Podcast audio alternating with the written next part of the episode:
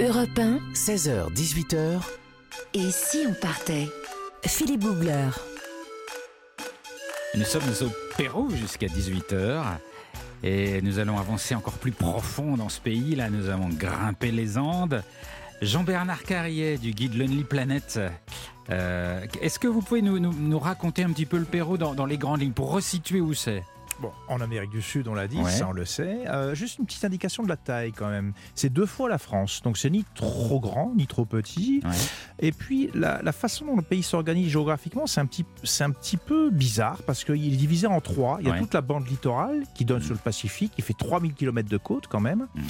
La partie intermédiaire, la partie médiane au niveau géographique, ce sont des hauts plateaux andins qui s'organisent le long de cette fameuse cordillère des Andes avec de des altitudes qu'on vient de grimper. Vous l'avez dit, on dépasse les 5000 mètres allègrement. 6007 le 6000, plus haut voilà, sommet. le plus haut sommet. 6007. Donc vous voyez, on passe de la- de la- des côtes pacifiques à 0 mètre d'altitude à 6007.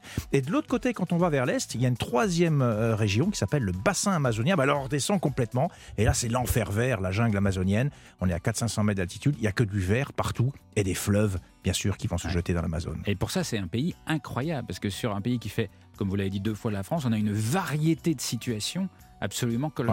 Et alors, il faut quand même le dire, la majorité de la population vit sur les hauts plateaux andins dans l'altiplano. Nous sommes en ligne avec une Française qui est installée au Pérou depuis 2013, qui travaille pour l'agence Terra Group. Elle s'appelle Audrey Barousse, elle habite à Lima. Bonjour Audrey. Bonjour. Oh, bah, je vous entends comme si vous étiez à côté de moi, j'adore ça.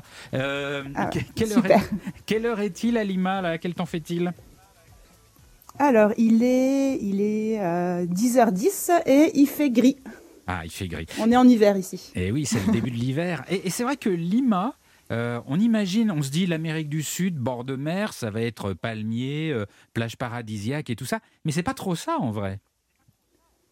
Non, en fait, c'est pas du tout le cas. C'est vrai qu'au début, quand je suis partie à Lima, déjà, la, la moitié des personnes me demandaient si j'allais vivre en altitude, euh, dans les Andes, etc. Parce que les gens pensent euh, que, euh, bah, que le Lima se situe en altitude, que c'est une ville euh, à l'héritage inca. Et en fait, en fait, non, Lima, c'est au bord de la mer, donc c'est sur la côte.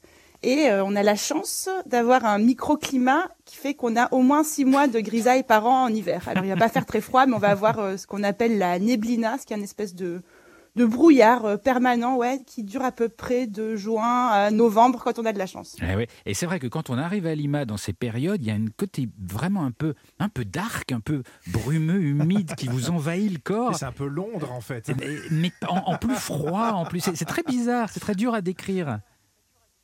Oui, tout à fait. En fait, euh, en fait, on, on c'est pas la, la, la ville d'Amérique latine à laquelle on peut penser colorée, euh, avec euh, de la musique partout, etc. C'est plutôt une ville, ouais, comme vous dites, euh, sombre, euh, dark, on va dire.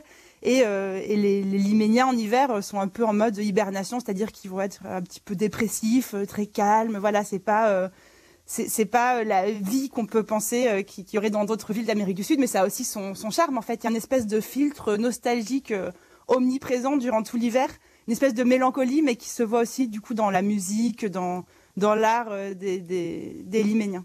Et, et qui est bizarrement attachant. Oui, c'est attachant. En fait, les, les Liméniens vont dire qu'ils aiment l'hiver ici et que, et que d'ailleurs le soleil, bon, c'est pas trop leur truc. Ils préfèrent l'hiver, ils préfèrent euh, la brume, ils préfèrent ce, ce côté-là. Et alors, donc, c'est ça, et on en parlait hein, il y a un instant avec euh, Jean-Bernard Carrier. Le Pérou, c'est une force incroyable. C'est que si vous en avez marre de la brume et de Lima, hop, bah, vous pouvez tout simplement aller en Amazonie. C'est pas très loin. Et, vous l'avez fait, vous avez fait des expériences en pirogue, je crois, au cœur de la forêt, c'est ça?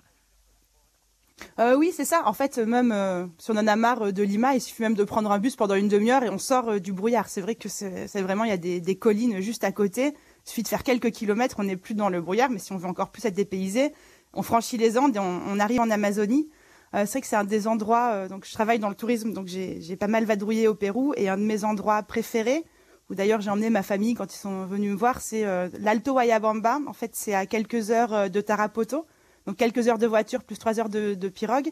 Et c'est dans des communautés productrices de, de cacao, anciennes productrices de, de feuilles de coca qui se sont du coup reconverties dans le cacao. Ah oui, ils Et sont passés donc, de la c'est, coca euh, au cacao, C'est d'accord plus vertueux. hein. Oui. C'est ça, exactement. en fait, euh, en fait, dans les années 70, le gouvernement a mis en place un programme qui a permis aux producteurs de coca de changer, de, de, se, bah, de se reconvertir en fait dans le cacao. Ouais. Euh, parmi leurs plants de cacao, c'est marrant parce qu'il y a des petits plants de coca de temps en temps. Ils vous les montrent avec pas une nostalgie, mais voilà pour vous expliquer que c'était ce qu'ils faisaient avant. Ah ouais. Ils sont bien contents d'avoir. euh, Genre, c'était la bonne époque. Euh, Pas vraiment, justement, ils vous expliquent à quel point c'était dangereux, mais ils vous disent aussi qu'à ce moment-là, l'argent coulait vraiment à flot, mais que Ouais. c'était vraiment très dangereux pour eux. Bah donc, oui. euh, donc évidemment, ils, ils produisent maintenant du cacao euh, péruvien natif, dont ils sont très très fiers. Ouais. C'est Et une ra- drogue. ra- Racontez-moi votre, euh, vos premières expériences, vos premières sensations dans la forêt amazonienne. Ah, c'est assez euh, incroyable en fait. C'est vrai qu'on en entend parler. Il y a un imaginaire autour de ça. On imagine bah, la végétation luxuriante, les animaux partout. Et en fait, c'est vraiment ça, surtout dans cet endroit de l'Amazonie qui est très très peu fréquenté par les tourismes. Après trois heures de pirogue, on arrive déjà dans les premières communautés qui sont au bord de rivières, euh, donc avec des pêcheurs, des, champs de cacao, euh, des plants de cacao partout. Et puis, si on continue un petit peu en pirogue, on arrive dans un parc national protégé, qui est le parc du Gran Pajaten. Et là, c'est vraiment merveilleux. On a euh, des chutes d'eau qui, se jettent dans la rivière des deux côtés. On a des survols de perroquets qui passent toujours par deux, en fait. Donc, on a des coupes de perroquets qui, qui nous survolent. Enfin, c'est vraiment incroyable. C'est assez, euh, c'est assez exceptionnel. Les perroquets volent toujours par deux. Tiens, ça pourrait être un titre de film. Oui, ils sont toujours en couple. On, d'émission. va jamais voir un, un perroquet tout seul. Ah bon? Mais pourquoi ils sont, ils sont en couple? C'est-à-dire qu'ils restent amoureux, ils restent mariés pour la vie?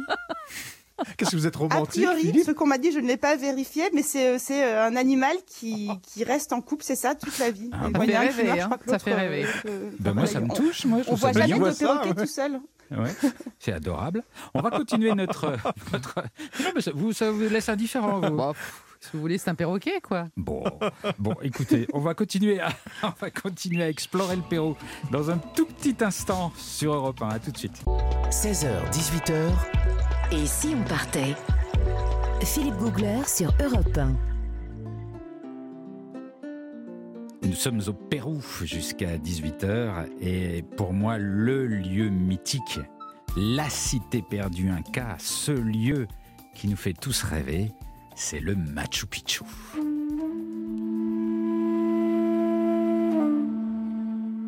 Et c'est vrai que découvrir cet endroit, c'est un moment très fort, c'est un moment fort dans une vie. Il faut imaginer perché sur une crête à à peu près 2400 mètres d'altitude, dans un décor naturel somptueux avec des montagnes tout autour en forme de pain de sucre couvertes de forêts tropicales, c'est magnifique. Il faut imaginer sur cette crête les ruines d'une cité. Alors ce sont des, des murailles, des terrasses, des, des rampes gigantesques de pierre qui épousent la forme de la montagne. Et, et quand vous découvrez cela alors que la brume se lève, c'est vraiment mystique. Alors il y a beaucoup de légendes autour de, Machu Picchu. On parle, on raconte des tas d'histoires. Il y a ceux qui croient que ça a été construit par les extraterrestres. Il y en a qui pensent que c'est le pouvoir des magiques des Incas qui leur a permis d'amener ces pierres énormes à ces altitudes élevées. Euh, certains disent que c'est le dernier refuge des Incas. Bon, tout ça, évidemment, n'est pas, n'est pas très juste. Mais il reste quand même des mystères. L'histoire des pierres est très mystérieuse parce que pour atteindre le Machu Picchu, il faut parcourir un, chemin de montagne avec par endroits des dénivelés atteignant plusieurs centaines de mètres.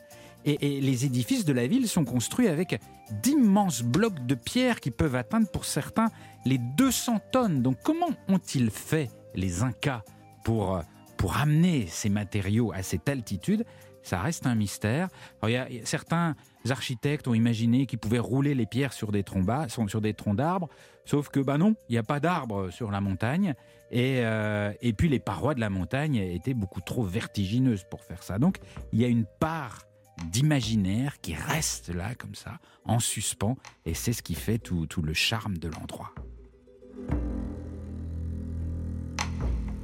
Et à l'intérieur du, du Machu Picchu, il y a un lieu qui s'appelle l'Intihuatana. C'est pas facile. L'Intihuatana. Littéralement, ça veut dire l'endroit où l'on amarre le soleil. C'est le lieu le plus élevé de la citadelle et, c'est une sorte d'observatoire astronomique.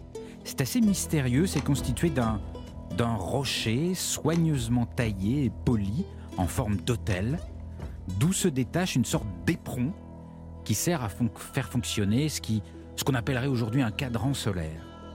Et il semblerait que les prêtres de l'époque, les prêtres incas, observaient les ombres portées sur la pierre pour déterminer le calendrier des tâches agricoles. Donc c'était aussi un lieu d'observation astronomique.